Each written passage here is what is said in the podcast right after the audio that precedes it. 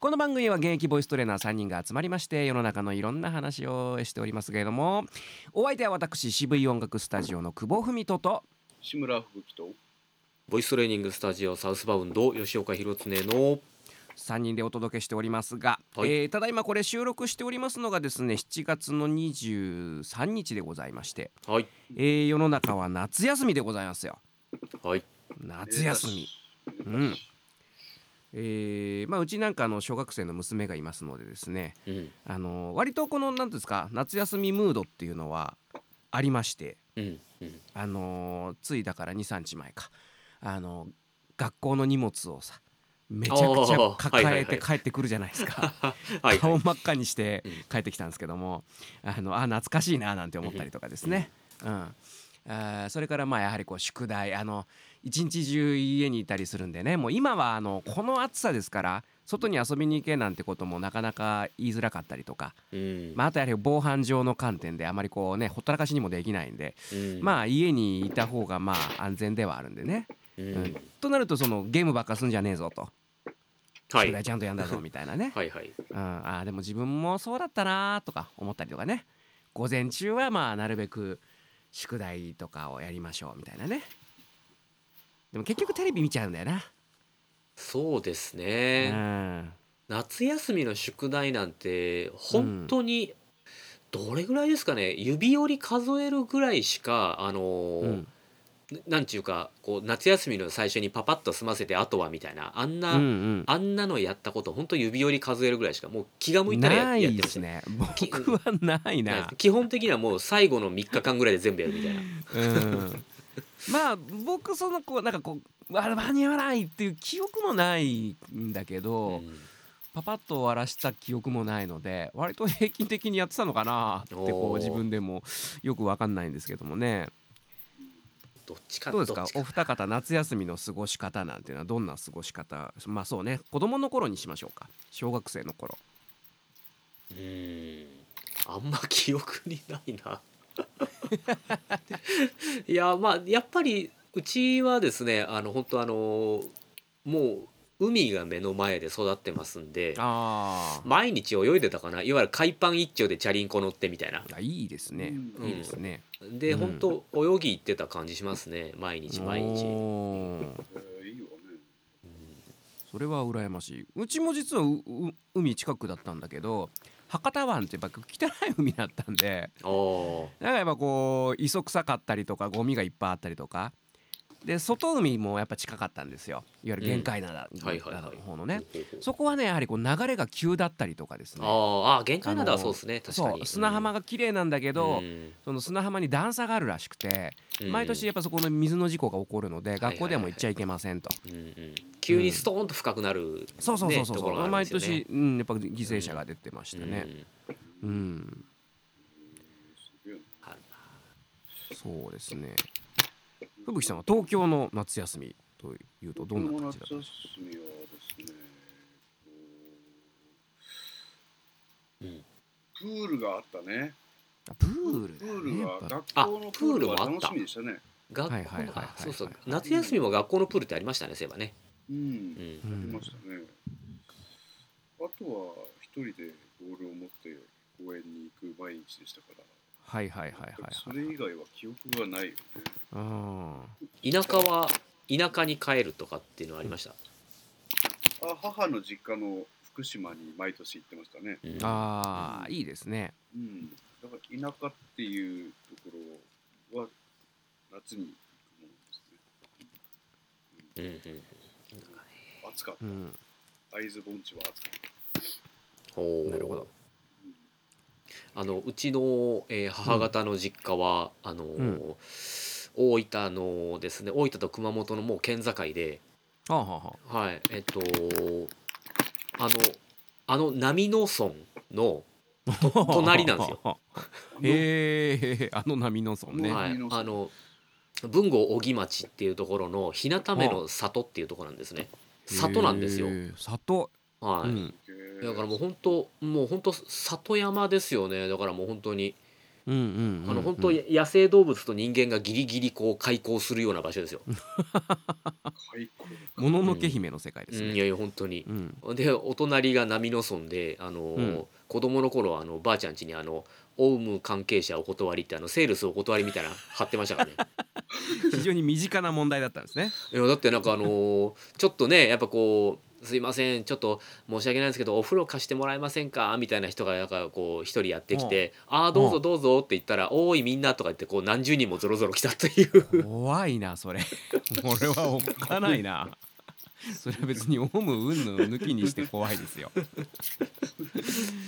あー僕もそうですねあの山口県のねやっぱり田舎の方に親戚のおばちゃんがいてあのーいわゆる農家のなんていうんですか母屋があって離れがあって裏山があってっていうお家に毎年行ってましたね。うんうんうんうん。なんかもうまさにあのなんかあのプレステであったあの僕の夏休みの世界ですよ。はいはいはいなるほどなるほど、だからまあああいうこの間もちょっと久しぶりに弟とだって話してたんですけどああいう経験ってやっぱしててよかったよねっていう話でうんうんあのーまあ僕福岡市内なのでまあそこそこ都会なんですよね。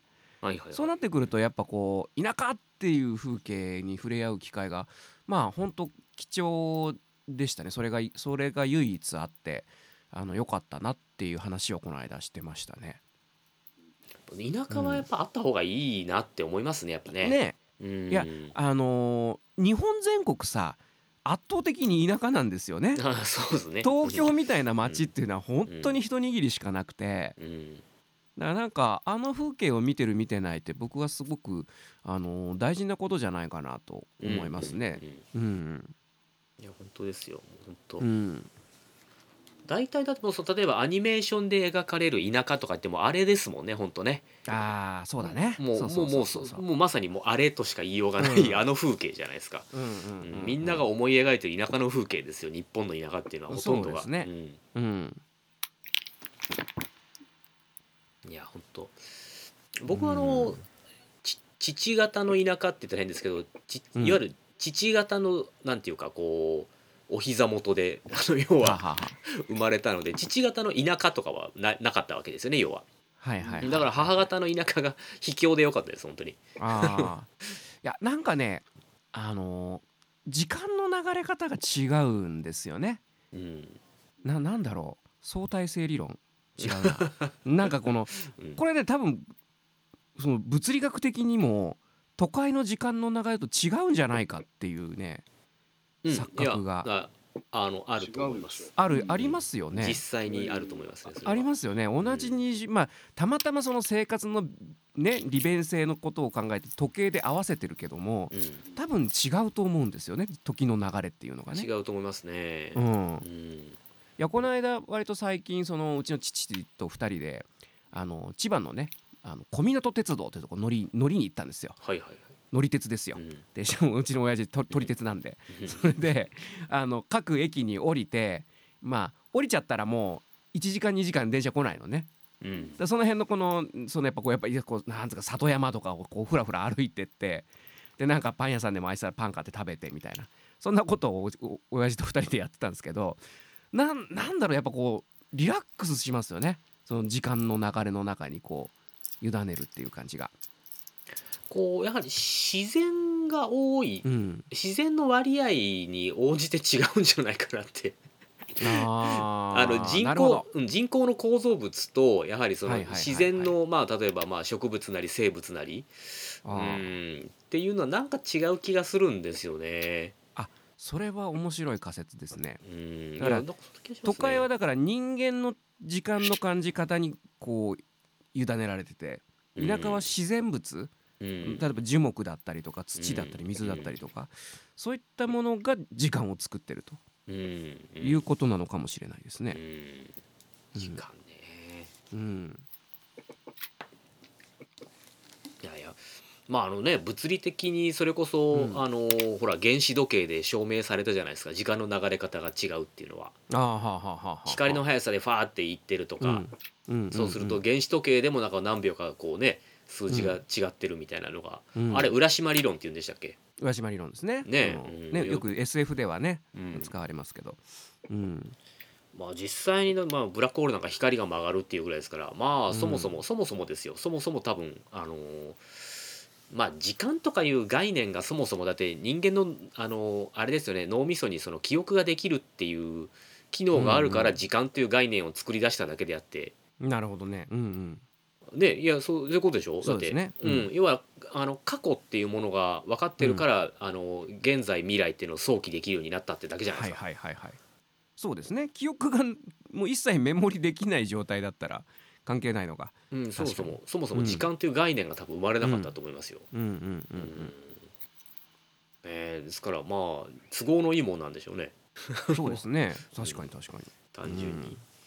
ですからこう本当にカチッカチッと今ね1秒を動いてますけど、うん。ああれがあれがまああのなんていうかまああれはその天天文学的にこう計算してやったものなんでしょうけど、うんうん。うん、そのその基準ももしかしたら怪しいものかもしれないですからね単純に。そうですね。だからやってみたいなと思うのは、まあこれ多分老後になると思うんですけどもう本当に日が昇って目が覚めて明る,、うん。明るいから目が覚めてうん。あの時計を一切使わずに、うん。まあ、好きなことやってお腹空いたらご飯食べてはいはいはい。暗くなった、ら寝るっていう。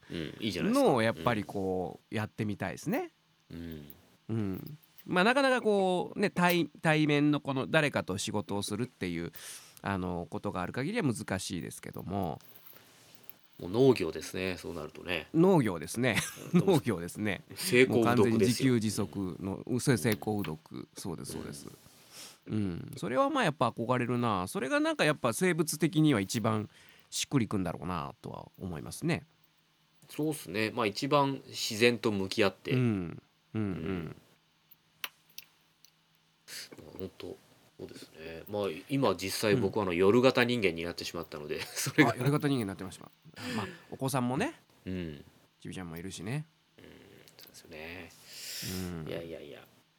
夏休みかうん、いやだからまあそういうなんていうんですかねその、まあ、都会のその時間の束縛に解放されるとあの時間っていうのをねやはり持つのはあの大人になって大事かなとは思うんですよ。まあ金持ちより時持ちってやつですかねね。やっぱりねいやうん。この間ねあのーまあ今ねこのうん番組でもよく言ってますけどあの僕造形教室っていうのに通ってまして、はいはい、あの粘土で怪獣を作るっていうね、うん。あのちゃんとプロの方に今教わってるんですよ。まあた月に1回ぐらいなんですけどね。うん。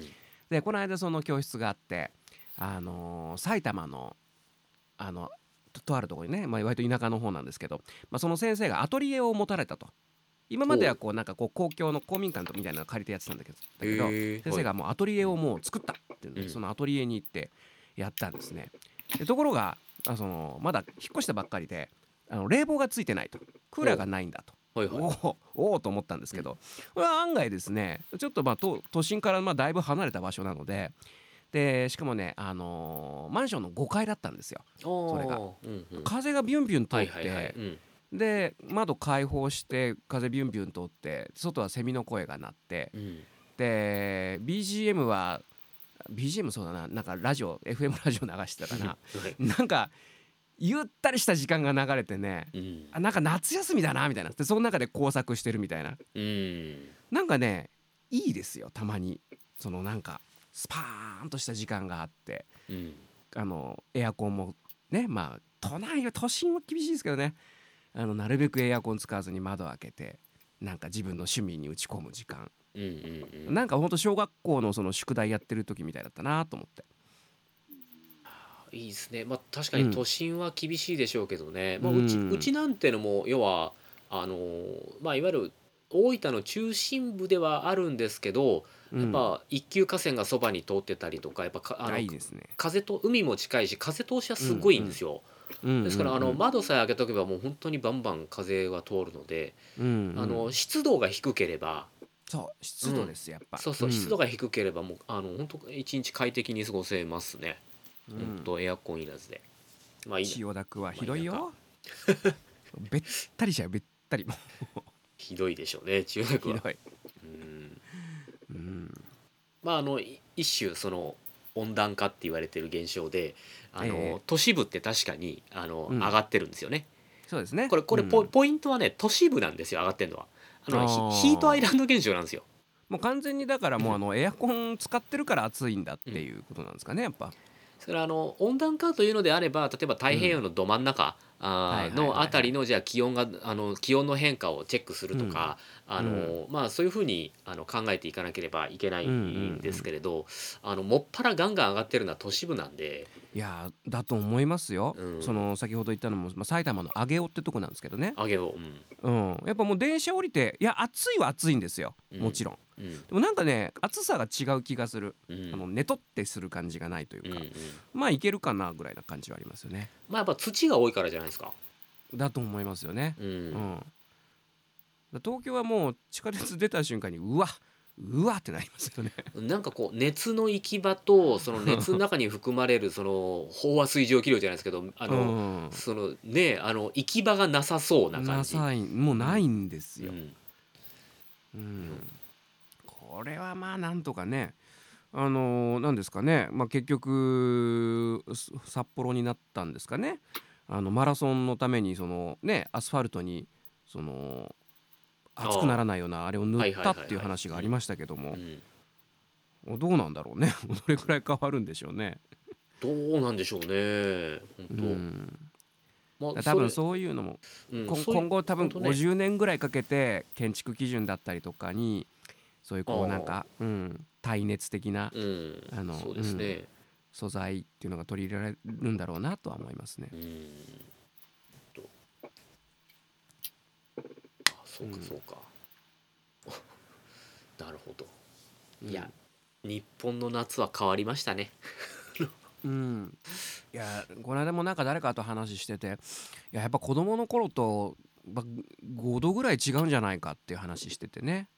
あれ実際その気象庁のデータをまあ見てみると別にそんなに大して変わってないんですよ。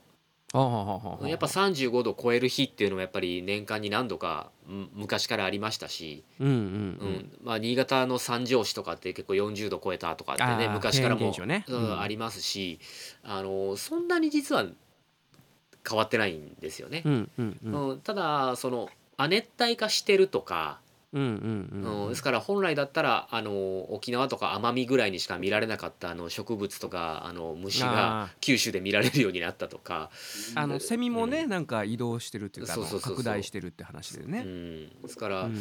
ちょっとそういう亜熱帯化してるいわゆるそのあのいわゆるまあムシムシムシムシしてるというか、うんうん。九州も昔は結構カラッとしてたのにあムシムシしてんなとかあの、まあ、そういう感じはある,、あるなっていうのは確かに。うんでもそれはやっぱりそのヒートアイランド現象にあるようなやっぱアスファルト化が進んでいたりとか、うんあのそういうのはやっぱあると思いますよこれはう、んうんうん、単純に。だから地球の大きなあの構造から考えたら、うんこのこの数十年は確かに少しだけ上がってるんですけど100年200年の単位で見たら下がってるんですよね。ああそうなんだ。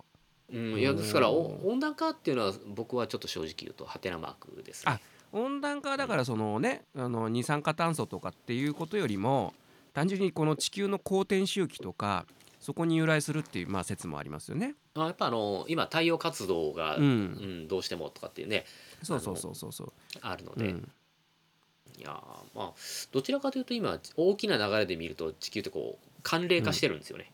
おお、それはそれでまたちょっと恐ろしい話でもありますね。うんあのー周期的に言うとどのぐらいだったかな？あの 10, 10万年単位で考えると、うんあの78年ぐらいは氷河期で23万年ぐらいは温暖期ならしいんですよ。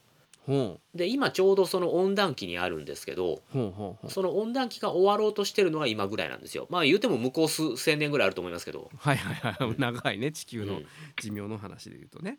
うん。ですから今ちょうど温暖期なんですよね。おだからですからあの今の人類なんていうのはえー新人類が6万5千年ぐらいでしたっけ？うんうんうあのん。あのアフリカからわーっとねあたり今の、はいはいはい。そしたらそれで、えー、と人間バーッと増え始めたりとかその文明化が進んだのがちょうど3万年ぐらい前じゃないですか。うん。ね魔性石器が出たのが3万8千年前でしたっけ？日本で。しいな。そうん、それから。すすっと出てこないですよ僕は。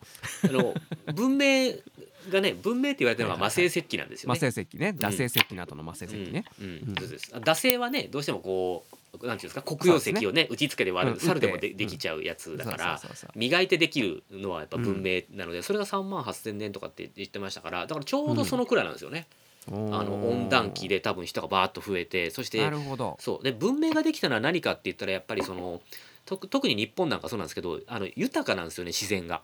はあ、はあはあはあはあ、もう本当山があってこうん。う魚もいっぱい取れてだかうん。だからひあの人ってあの暇になって文明が生まれるんですよ。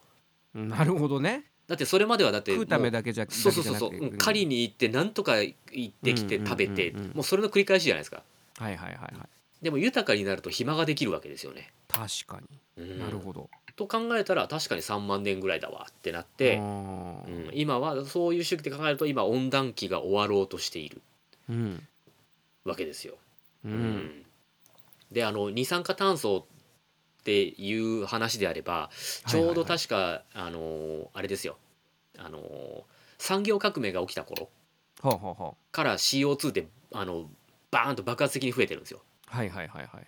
でもじゃあ産業革命が起きた頃から気温が上がってるかって全然上がってませんと。確かにその通りですね。うんそうなんです。よ、うんですからまああの短絡的にあの脱炭素っていうのはもうちょっと、ちょっと話が違うよなっていうのは個人的には思ってますけどね。ああ、進次郎君がねうん。セセクシーであると。脱炭素がセクシーであると。うん。そもそも大気中に0.0.2%ぐらいしかないようなもんですからね。ううんん何がどうなんだるっていう。ね。まあまあすみません。それはねそうなんですけど、うん、いやいやいや。いやいやいやまあねそんな、えー、2021年の夏でございますけどもね、えー 大丈夫か？石村さん起きてますか？いやもうしきりに働いてますよ。あれ？大丈夫ですよ。起きてますよ。聞こえてこない。うん、ん。あはまあ進めていきますかね。落ちてますかね。あ落ちてますかねこれ。落ちてる回線が落ちてる、回線が落ちてる。聞こえてこないですけど、うん、そうですね、えーまあまああの引き続きやっていきましょうかね。実はあのロローカルされた録音では何かあのしゃ 今僕の喋ってるかもしれませんがはいはい聞こえていないではちょっとえー引き続きやっていきたいとはい思います。はいはい。えー、そうですね。えー、どうします？オリンピック触れます？あの僕見てますよオリンピックなんだかんだ言って。あ、うん競技はね、いや競技に罪はないですし。うん、そうそうそうあのいやあのなんていうか滑り出しいいじゃないですか今おおはいはい。あ、お来た来た来た来た。あ、起き起きてたじゃないよ。うん 来た来た。あのーそうなんですよ。だからまあ。ただただ言えるのはあの本当にやっぱアスリートの皆さんが気の毒としかななんでこんなことになっちゃったんだろうっていうことですよね。それはもう日本人じゃなくても各国のね代代表選手これはうんなかなかやりづらいよなって思っちゃうよな。あのーソフトボールね女子ソフトボール、すごくいい滑り出しですね。あのーオーストラリアにコールド勝ちしてメキシコ戦では延長の末サヨナラ勝ちして、うん。えー連勝。で女子サッカーもね、あのー日本カナダ戦は引き分けでしたけどね、あの勝ち点1で昨日のえー男子サッカーもね1-0で勝ちましたからね。いやいやもう日本勢今すごい滑り出しなんですけど、うん。あの福島のほらやソフトボールやってる福島の球場のね近くでデモやってたりとか、あー。あねなんかで福島県地元の人が迷惑だってなってたりとか。でうん。何でしたっけあの立憲民主のなんとかさんっていう議員がこれはもう開会式で陛下が中止って言うしかないみたいな。びっくりしますけどね。あの陛下の言葉は政治的にあっちゃいけないわけであって立憲民主主義の意味が わからない。もう一ネットユーザーになっちゃってんだよね、うん。政治家さんがね。立うん。憲立憲ですよ。立憲民主党の議員が憲法をないがしろにしてるような、いやだから分もう前な。々から言ってる通りもうツイッターは許可制にすると。免許制にするしかないでしょうね。免許制で。うんうん。いやもう本当場うん。場外乱闘が多すぎて。多すぎるしななんなんですかねこの足を引っ張る勢力というんですか？うん。うん。もうとにとにかく失敗に終わらせたいんでしょうね。うん。なんかこまあその始まりはあれじゃないですかそのロゴデザインのね、うんはい。うん、そこから始まり、ええ。ーそれから、えー、と競技場か、えはい。国立競技場のね、まあそのデザインの問題だったりとか、はい。全てにおいてじゃないですか。うん。なんだろうなこの全てにこうケチをつける。うん、まあ、そういう勢力がやっぱこうまあねありますよねこれ確実にね。まあ、そもそも誘致反対っていう人たちがいるわけじゃないですか、そもそもが、うんうんうんうん。そもそもが誘致反対の人たちが今までもずっとこういう運動を続けているわけであって、うんううん。ん、まあど どんな人たちなのかなんとなく想像がつきますけど、まあまあ大体想像はつきますね。だからまあうんおそらくこれ終わった後にまあそういった総括はされると思うんですよ、うん。今回こういうことがあってまあ本当大変だったとうん。うんなんかこういうのがずっと続いてほしくないなと思いますね。クソ面白くないじゃないですか。いや全くですよ。ですから本当あのその競技自体はやっぱり非常にね、うん。やっぱそのまあスポーツっていうのはもう本当にいいなっていつも思うわけですよ。あの、うん。鬱陶しいことがなくて、ううん。んでもなんかそういうのがこう持ち込まれたりするとう本当にこう面倒くさいことになるし、うん。本当水を差すような形になるじゃないですか。だからその水を差そうとしするわけですようんね、うん、確実にね。そうそうそう。うん。それはなんか手立てはないものかなと思いますね。うん、うん。本当に。もうそもうそうなったらもう本当にまあ今のまあまあこの番組でもこうね言ってもいろいろ言ってますけど、まあ、そうなったらまあ今の現代の近代このオリンピックのあり方っていうそのものをもうなんかねもうどうやっても政治利用されちゃってるわけですから。まあオリンピック自体は多分もう本当にまだ曲がり角なんだろうなっていうのは、結局一番良かったのってバルセロナとかさうんやっぱバブル期のあの世界中がまあ景気が良かった時の状態じゃないですか。まだでも変な話ですけど世界陸上とか、うんうん世界柔道とか、うんうんまあそのワールドカップ的なものの方がまだマシですよね全然。なんかあの絞れますよねこっちの方がね。うんやはりその国威発揚っていうか はいあのーそこに付随しちゃうのでねうんやっぱりそのの選手村に変な垂れ幕出す国がいたりとかさそうですね。あるわけですよ。うんはいはい。う んだからそこは難しいなあと思うしうーんまあでもそれでもみんな集まってやるのがいいんだよっていうのもまあ分からんでもないし。うん、まあそこが まあ間違いなく次の北京であの明るみになるんじゃないかなというう、んうん、ただまあいいことばっかじゃないよなっていうのは多分もうもう誰が見てもねあの外国の方が見ても分かるんじゃないかなと思いますよね。そうですね。う本当。ん、まあ言うても言うてもですよ。あのー日本の日本で夏のオリンピックやるなんて多分僕らが生きてるうちにもうないと思うので、ないですね。ないない。うん、そこはまああのーちょっとうん。楽しんでいこうかなと。うん、さすがにね。まあうん。よっぽどねもう一回やってみる？みたいなねリベンジ。IOC がね「もう一回やるか?」みたいな「あの時ちょっとね大変だったから」もう一回やってみっか？みたいな。あればね違うでしょうけど。いやまあ多分スポンサーなんかも本当に痛い目見てますからね今回はね。そうでしょうね。う。ん。まあこれまあ本当に予測してなかったことなのでなんともですけど。まあちょっとこれね今ほあの配信された公開された、えー今はもう終わってるはずなんですけどあの現時点ではまだ開会式見てないのでそうですね。えーどとうなるやら23日の午前中で今ね、はい午前中ですから、どうなるんだろう。うん、陛下がお一人で無観客なんですよね。うん、そうそうそうそうそう。でもなんか僕なんかちょっとやっぱ悲しいなというか寂しかったなっていうのがうんやっぱり開会式はまあ前にもこの中で話しましたけどやっぱその国のこう文化というかねまああの、競技はもちろんスポーツなんだけどあの開会式閉会式に関してはやっぱその国の文化を象徴するあの演出がされるわけであのそういった意味で言うとあれ日本の文化をもっとこう強烈にアピールするなんかリーダーというかうん。いないのかなまあ見てみないと分かんないですけどね、うん。蓋開けてみるとあすっごいいいじゃんっていうのはあの、まあ、まだ僕は期待してますけど、あのーなんかこの吸ったもんだの中でなんかどうなんだろうっていう感じはありますね。あの昨日ですかね。うん、開会式閉会式のプロデューサーの方でしたっけ、うん、うん。うん。がまあまあ解任されちゃって、うん。うん。まあそのな内容自体はあのおそらく問題がないのでそのままやるみたいな感じでしたけれど、うん、一応ね今のうんとこ。うんなんか本当すごいなあ、場外乱闘がとか思いながら。いやでもさその1964年ですっけ？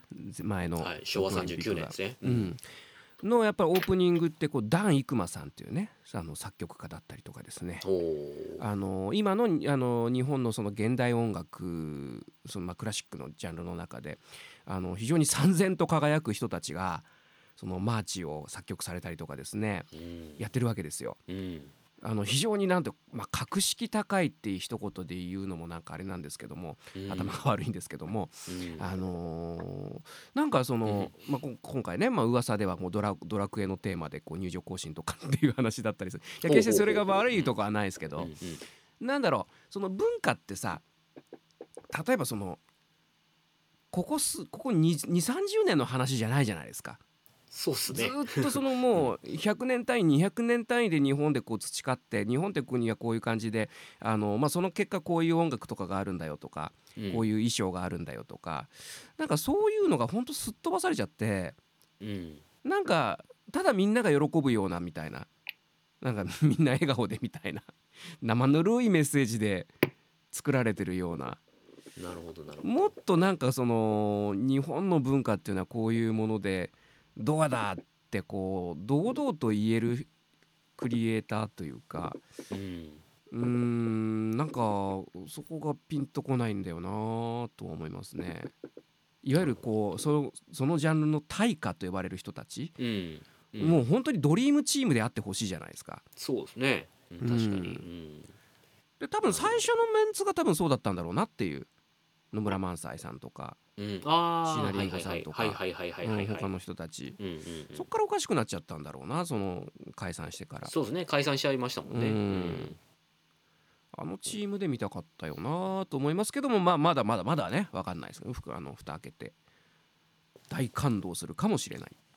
うんあーと午後午後7時ぐらいからでしたかね、うん確かね、そうですね、うんうん、うん34時間ぐらい中継があるみたいですけど、うんうんうんうんうんだ少なくともそのね1964年からこっちの日本のこの状況とかが全部そのそのなんかねな何十分間か見るだけであ日本ってこういう国なんだかっけえなっていうのであってほしいなと切に思いますね。本当ですね、まあやっぱ僕はあのロンドンとか好きだったもんな。ロンドンのあのオープニングとかさ007が上からどう降ってくるとかさあとやっぱこうやっぱりイギリスってやっぱロックをすごく大事にしてんだなと思ったしうんうんそうですね、うん確かにいや日本かそう言われればね本当そうだなうん日本まあちょっとそうまあちょっとその今日本日の夜の開会式はちょっと楽しみになってきましたね、楽しみですね。うん。そこはね。オリンピックな。うんええなまあ今までそうですねオリンピックってやっぱまあ4年に一度でああもうオリンピックの年になったのかみたいな、うん。あのー感じがあってああウルー年だなとか思いながうんら、うん。でこう地球の裏側でやったりとかするんでこうなんとなく生放送って見れたり見れなかったりとかっていうのがまあいつもあったりしはいはいはいはい。したじゃないですか。うんでも、うん。でも夜中にちょっと夏休みでよ夜中にテレビつけたらオリンピックはおわ水泳やってるとか、うんうんうんなんとなくちょっとしたいつもと違う非日常感。あの岩崎京子のあのああれはすごく記憶にあるな大学生の時かな、ああそうですね。うん、まだち彼女が中学生ぐらいだって。そうそう14歳です確か。そうそうそうそうそう。であれ大学生の時に見ててなんかうんわけもなく感動したねやっぱね。うん。うん全然その予備知識もなければたまたまつけついてらややってたレベルなんだけどうんまあ感動するなと思いま思いましたよ。うん。スポーツはねいいです。やっぱりね、うん。あの非常によろしいですやっぱり。うんうんもう本当にいいですよいやーですからまあまあでも本当あのーまあそれがまあなんていうか、まあ、日本でまあ冬のオリンピックじゃなくてやっぱちょっと夏のオリンピックってちょっとうんなんとなく特別感があるので、特別ですね。ううんん。ですからああまあそれが日本であるんだっていうこととまああのスケジュール見てみたらまあよくよく考えたら当たり前なんですけど、やっぱメ,、メイン競技ってやっぱ夜やりますよね。あ、そうだね。ね。ゴールデンタイムに。そりゃ、うん。そりゃそうだなと思って。うん。そりゃそうだと思って。あのいや日中はねやっぱさすがに仕事で見見られないですけど、うん。ああそうかそうかと、で昨日もその昨日とか一昨日もその男子サッカー女子サッカーもやっぱりこう7時あ8時か8時キックオフとかで、あまあそれはみんなが見れるようにはしてるわなと思って、うんうん。あうんそうだなえー、と思ってまあだからちょちょっとまああのーまあ2週間 3, に3週間もないんですかね。あのーそうですね。うん。ちょっとね楽しみにして、まあせっかくですからやはりこうメダルラッシュを期待したいところでございますね。ね。うん。まあい一番メダルが取れるんじゃないかとか言われてますけどね今までの中でね、うんうんうんただですねただあのプロ野球のはあ。のエキビションマッチっていうのがあるんですよ。あ。ほうほうほうほうほうほうほう7月の28日から確か8月の6日ぐらいまでほうほう。あのやるんですよ。あのほうほうほう。非公式戦なんですけど、はいはいはいはい。うん、であの普通に6時からこうプレーボールとかになるんで、うんうん。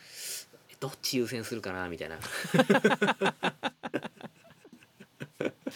まあね録画してじゃないもんなやっぱスポーツはな。そうですね。リアルタイムですからね。そうなんですよね。うん。そういうことなんですよなるね、うんえー大丈夫ですか？石村さんはいらっしゃいますか？生きてるよ。あいたいたいたいた。いたいたいた。いたえーい市村さんはえオリンピックどうですか？何か。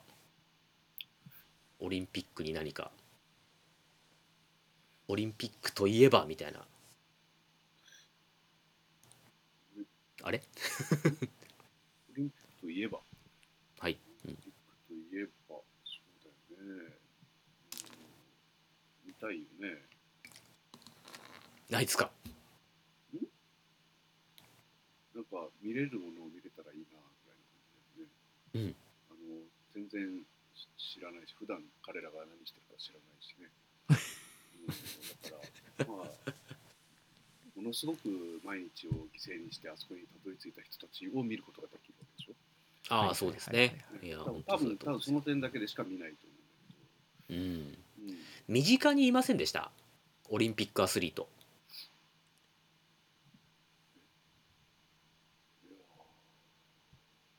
あれ？身近に。身近に？いいたら、ね思い出せるけどいないよ。あのー僕の年が3つ上の姉がいるんですけどその姉の学校の、えー、と水泳林徹さんって方なんですけどあの、うん。す水泳の平泳ぎ。でうん。オリンピックに出てましたね。へえすすだからもう自分の友達とか知り合いとかはさすがにいないさすがにいないんですけどうんうんうんうん。一番身近なのがそこでしたね。あの姉の学校の同級生みたいなうんで金狙えるぐらいって言われてた人なんですよね。それはすごいですうんねうん。サイアスリートはいないな。意外にうん国体の日、国体選手とかはねまあいますあけど。国体はやはりそうね、あのまあその結構各学校にいたりとかしましたからね。ううんん、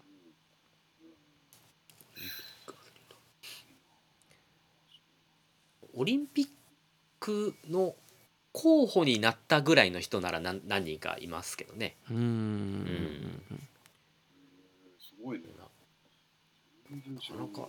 うんオリンピックまあでも本当オリンピックに出られるなんてのはもう本当なかなかのなかなかのね。いや相当ですようねん。うん。ですからまああの1年ね本当にあのずれたってだけでもうもうなんていうかそのもう引退するかどうかギリッギリのラインでやってた方がやっぱり、ああもう1年伸びるんなら無理だわっつって引退したとかね、うんうんうん。やっぱそういう話を聞いたりするんで。今回それはねやっぱりかわいそうな方もいっぱいいたでしょうし、うん。逆に1年延期したから今う回ん。出られるっていう人もやっぱりいたりうん。するわけですよね。なんかあのサッカーの選手でやっぱそういう人がいたみたいで1年延期しなかったらおそらくこあの代表にはなれなかったでしょうみたいなね。なんかのなんか実況で聞いてて。だからこの1年がもうガーンと伸びた、ね、選手がいたり。まあそれはもう運命だね。うん。ね。あとね当然あの水泳のね池江選手とかもそうじゃないですか。去年去年だったらまあお当然無理無理でしたみたいなね。うんうんだ確かに。確まあかに。そういうところも見どころというか、ううん。それはありますよね。ね。まあかそういった意味ではかなりこうドラマがねうん。掘り下げればいろんなドラマがあるんだろうなという感じもありますね。まあでもさすがにこの1日2日ぐらいあのいろいろこう、まあ、NHK ラジオとかでもこうオリンピック聞いてるんですけどさすがにオリンピック開始すまあ今日開幕ですけど、あのー開始されるとまあ、うんこういったメディア放送上からごめんなさいちょっと民放のあれはちょっと見てないんですけど、うんうんあの放送上からはマイナスなの言葉は少なくなってきましたね。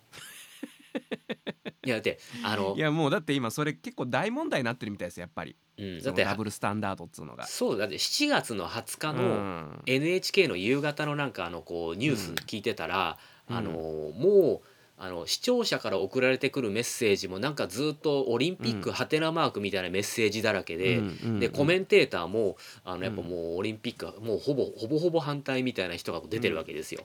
で21日から競技始まったじゃないですか、はい。あのもう熱い手のひら返しですよ NHK。うん。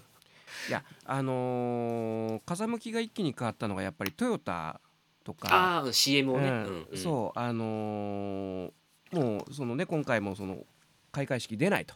うん。そういうあの大手のスポンサーのが続々と出ないと。うん。でもうトヨタに至ってはもうあのテレビの CM は打たないと。うん。もう自分とこのだってウェブのあれでいいんだもんってもうなっちゃったんですよね、これはでももうしょうがないですよね。ツケです。ツケが回ってきたとしか言いようがない。そうですね。うん、うん。本当本当。まあまあでも本当。まあいいですうんんいやまあまあぜひあのなんていうか、うん。まあそういう部分もまあ後の教訓とうんあのーこの間ね僕ちょっとツイッターに自分で書いたんだけど、まあ、このコロナ禍とねあとそれとその、まあ、このオリンピックの吸ったもんだと、うん。あのー本当に童話にして絵本にして残したらもうこれ100年200年残るぞっていう話がもういっぱいじゃないですか。うん。もう小山田君なんかもうまさにそれじゃないですか。あれは昔話にするべきですよ確実に。イソップ童話みたいな。現代の童話がもういっぱいあんの。うん。人の人のま真似をして勝手に作っちゃいけませんとか。なるほど。そうそうそうそうそう。そうですね。偶話かなんかにしてね。偶話がね、多すぎだよね。まあでもなん難しい難しいですよね結局そのほじくり出してきたものもあるから。うん。うーん、まあ確かに。最終的にほじくり出しちゃいけませんっていう話に落ち着も なんか落とすといいんじゃないかなっていう気もするけど、うん結局誰かをはめようはめようとする感じはね。うーん。これはちょっとこの先まあオリンピックが一つのまあピークだと思うのでこの後どうなっていくのかなという印象はありますね。まあそうですね。なんかこうなんとなくそのいわゆる自国内のことなのでこういうのがやっぱり非常に鮮明に、まあ例えばも例えば他の外国諸国で開催されるオリンピックでもなんか、まあ例えばテロがあるとか結構いろいろあるじゃないですか。うん。うん。うん、ただ今回は東京オリンピックだったからこそこの6年間7年間8年間ぐらいの吸ったもんだっていうのが、あの。ちょっと鮮明に見えたのかなっていう感じはしますけどね、あのなん。一つはやっぱりこのひがみ根性なんだよね やっぱうり。ん。うん、だから行くとこ行き着くとこはおも楽しくやってるやつが腹が立つみたいな ことじゃないですか。極論言っちゃうと。うん、なるほど。多分、はいはいみんなの本音ってみんなっつうかなそのネット民の本音？うん、なんかそこが原動力になってるような気がして非常に気持ち悪い。なるほど。と思うんですよね。確かにそれはあるかもしれないですね。うん。ありますよね。うん。うん。まあ小山田さんとかはやっぱ 小山田さんイコールその話じゃんみたいなとこがあるから、うん。なんでそうなんで選んじゃったかなっていうとこもあるんですけど。うんうん。結局その小林さんラーメンズの小林さんとかもまあ確かにそのまずいですよ。ワードワードはまずいけど あのわざわざ掘りほじくり返してましてユユダヤ人権団体に言う必要ある？とそういう思想をお持ちならあれですけどうん。そういう思想を持ってるわけでもなさそうだしなとは思いますよね。とまあそうですよねう本ん。当難しいな。非常にそういった部分では。うんこの先その、えーいわゆるこの、えー民意っていうんですか？ネットネット民の民意っていうんですかね。うん。これがどう動いちゃうのかなとあのね。ホリエモンが言ってましたよ。ノイジーマイノリティなんですって、あそそうそうだと思いますよ。うんうん。あのひろゆきさんも言ってましたけどうね。ん、うん。ノイジーマイノリティの声がでかすぎて。うん。なんかなんか知らないですけどそのあのなんていうかうん。か勝手に世論を形成されちゃってる的なね。感じがねやっぱあって。知らねえよ民意じゃねえよっつって そんなのみたいな。そうそうそうそうそうそう。そ うあんまりそういうねことだ。うん。あれを任意だと思っちゃ全然ダメだっていうことに気づくべきですよね、うん。ね。ネットなんかあれ書いてる人暇人ですよただの。そうそうそうそう。活動家ですよ。ね。うん。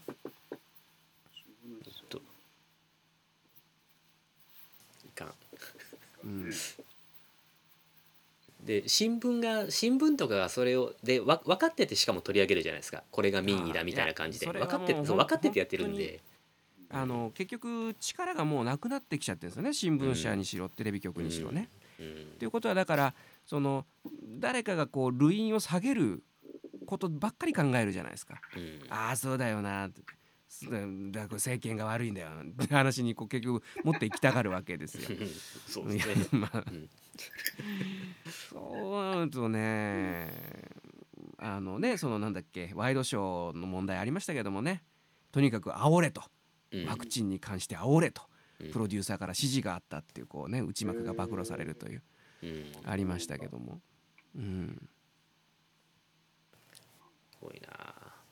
まあ非常にだからその辺があのうんなんかなんだろうなもうネットを捨てる時なのかなと思わなくもないですよね。うん、うんうんうん。いくつまあ本当に行き着くとこはね。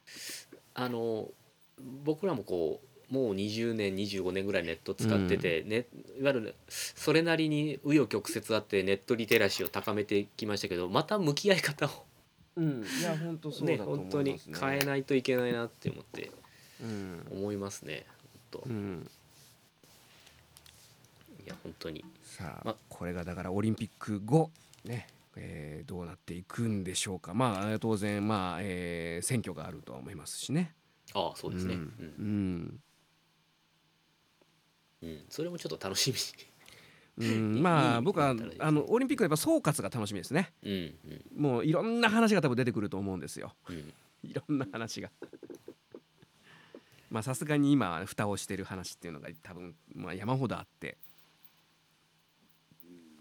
そうですねまああとあのパラリンピックもですねパラリンピックはほらなんか、あの観客入れようかみたいな話がねありますけどね、あのパラリンピック終わった後にやってほしいですね。なんかあのね。結構いつもなんかパラリンピックやってる途中で総括やってるんじゃないですか。うんうんうん。ちょっとあちょっと待ってっていう。い。ちょっと待ってよね今ね、うん。あの小学校とかパラリンピックすごくやっぱ教えてるんですよね。ああそうですか、うん、でそのパラリンピックの競技とかルールとか、うちの娘はパラリンピックが見たいっつってます。おおいや、うん。結構面白いんですよね。うんうんうん本当ブラインドサッカーとかすげえなっていつも見てますけど思って。ああ、あとあの車椅子バスケとかね。あー ものすごいですよね。本当に。よく死人出ねえなと思いますよね。あの車椅子のテニスなんて日本人があの確かあの世界トップですもんね。ナンバーワンですもんね、うんうん。いつも。うん、国国枝さん？国木田さん、すみません。ちょっと名前忘れましたけど、うん、うんね、いやまあですので水泳とかもね、うん、はい、まあねね。うまく、うまくいってほしいですよやっぱり、うんうん。うん。いやいや本当そうですよ。なんだかんだありますけどもね。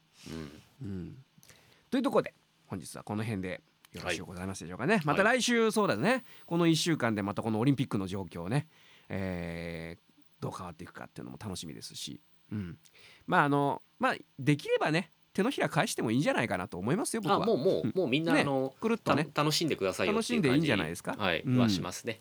うん。ね目くじが立てなくていいんですよ、うん。うん。うんといったところで本日はこの辺でお開きというところで、えーお相手は渋い音楽スタジオの久保文人と西村吹雪とボイストレーニングスタジオサウスバウンド吉岡弘恒の3人でお届けいたしました。また次回お会いいたしましょう。さようなら。さよなら。